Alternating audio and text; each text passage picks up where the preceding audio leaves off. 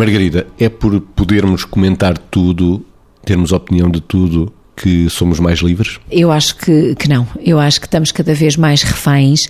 Não quer dizer que toda a gente seja assim, mas eu acho que estamos cada vez mais reféns da opinião dos outros. Ou seja, em teoria, poder comentar tudo eh, dá-nos um espaço de liberdade e um espaço de, de, eh, de manifesta eh, amplidão de, de conversa claramente maior, mas claramente acho que não estamos mais livres. E não estamos também mais livres porque vivemos numa sociedade muito condicionada por aquilo que por aquela expressão que eu digo muitas vezes, que é o eu penso que tu pensas, ou seja, andamos muito condicionados nas opiniões, porque perdeu-se um bocado a liberdade com o que é que o outro vai pensar se eu digo isto. São as opiniões estratégicas, ou seja, cada vez há menos opiniões espontâneas e há mais opiniões estratégicas.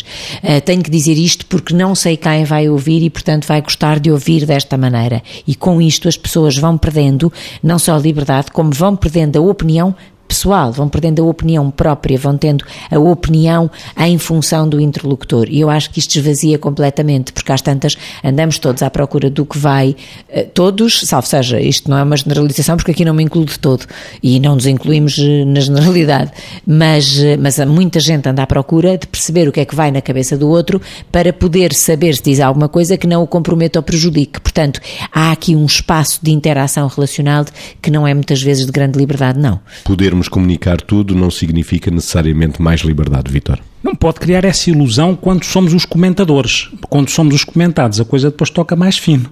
Mas temos que perceber que se comentamos, outros também podem comentar. E na linha do que a Margarida dizia, é evidente que, para já, quem comenta, esta coisa da liberdade deve ser sempre alinhada à responsabilidade, o que significa que as pessoas deviam ter inquietações, deviam ter a sensibilidade para perceber o que é que dizem, porque isso tem impacto nos outros.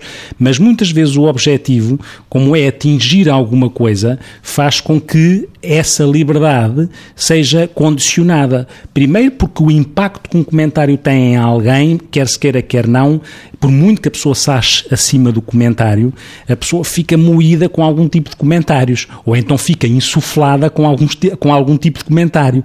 E nem uma coisa nem outra são, são reais. Mas as pessoas fazem-se depender, ou podem-se fazer depender, daquilo que é esta coisa de comentar tudo e mais alguma coisa e comentarem acerca dos outros. Isso pode ir ao pormenor, pode, faz com que as pessoas fiquem completamente escravas e inquietas acerca do que eventualmente vai ser dito. Ou então são mais kamikaze, e quando são mais kamikaze arriscam, mas lá está, estamos outra vez a falar de personalidades, eh, mas é suposto que nas personalidades mais maduras, que eventualmente se calhar essas pessoas não se dão tanto ao comentário nem comentam tanto.